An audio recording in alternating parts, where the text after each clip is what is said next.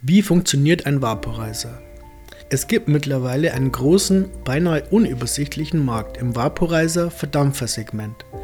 Von einfachsten Geräten, die mit Hilfe von Feuerzeugflammen betrieben werden, über elektrische oder gaskatalytisch betriebene Mittelklasse-Geräte bis hin zu den Top-Produkten, deren Preisspanne sich von ca. 160 Euro bis knapp unter 1000 Euro erstreckt.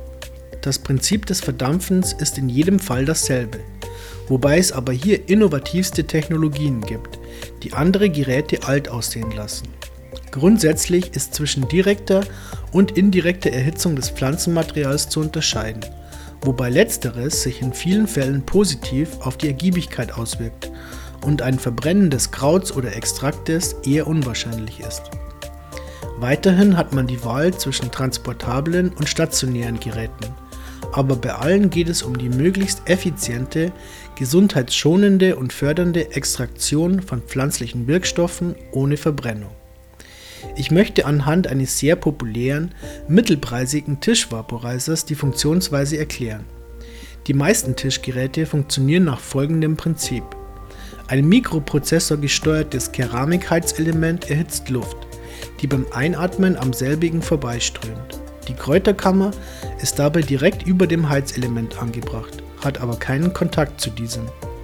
Die heiße Luft strömt nun durch die Kammer und erhitzt das darin enthaltene Pflanzenmaterial, wodurch flüchtige Stoffe wie die Terpene, Geruchsmoleküle, zuerst freigegeben werden.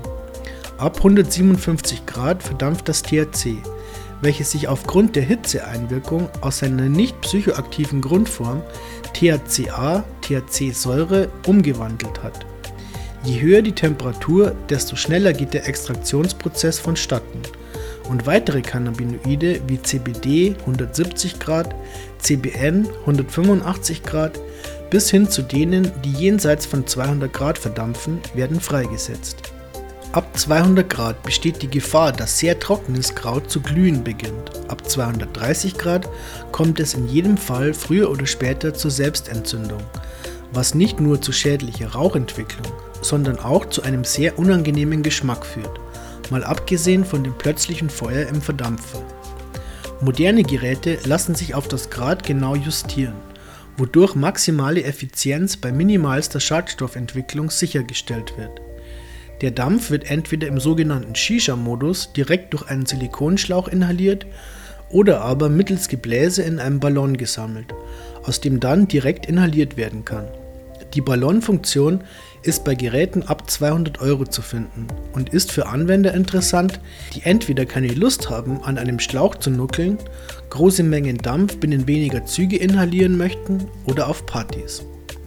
Aufgrund der unterschiedlichen Verdampfungstemperaturen und den vielfältigen Wirkstoffen im Cannabis lässt sich der erwünschte Effekt gezielt über die Temperaturkontrolle des Vaporizers steuern, was besonders für medizinische Anwender und Neulinge interessant ist.